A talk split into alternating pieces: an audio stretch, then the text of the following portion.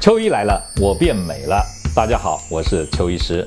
今天回答一个大家都很感兴趣的问题，就是什么是微缩，什么是超音波溶脂？好像大家搞不太清楚，对吧？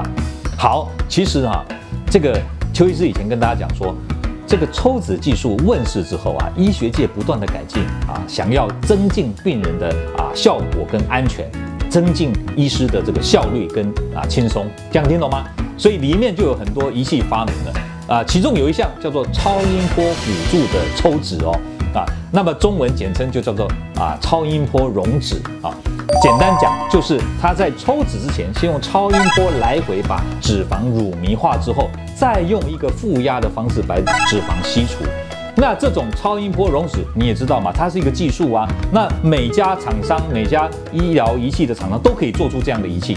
那所以呢，美国有美国的超音波溶子，意大利有意大利的超音波溶子，韩国有韩国的超音波溶子的仪器哦。那为什么大家听到微缩微缩？其实微缩是什么？微缩不是什么专有名词嘛，它是一个英文的啊缩写的中文翻译。这个英文叫做 Vaser，V A S E R，念起来很像微缩，所以大家都听到的是微缩。那事实上它就是一种超音波啊抽脂、超音波辅助抽脂的仪器啊。Vaser 英文叫做啊 Vibration Amplification 啊 Sound Energy Resonance 啊，简单讲很复杂，截去熬牙就是。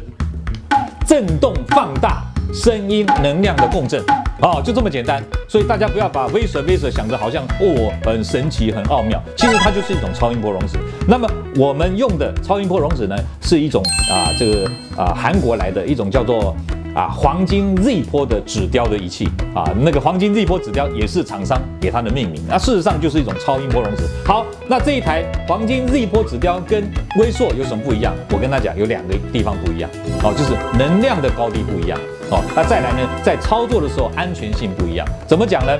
如果你是美国这一台仪器呢，因为它能量很高，所以啊，在这个医学文献上面经常看到说，这个仪器啊，在操作的过程过程当中呢，导致烫伤的案例。所以你会看到很多影片啊，他在做的时候啊，他必须用一个湿纱布泡在那个入口的地方，一直灌冰水，一直灌冰水，避免它烫伤。那韩国这一台黄金 Z 波指雕呢，它因为能量比较低，所以呢，医师的技术来讲，可以从容的来做啊这个脂肪的这个乳糜化，比较不会有烫伤的疑虑。好，所以跟大家讲，其实就是都一样，都是超音波溶脂，只不过是一个能量高，一个能量低，一个风险高，一个风险低，就这样而已。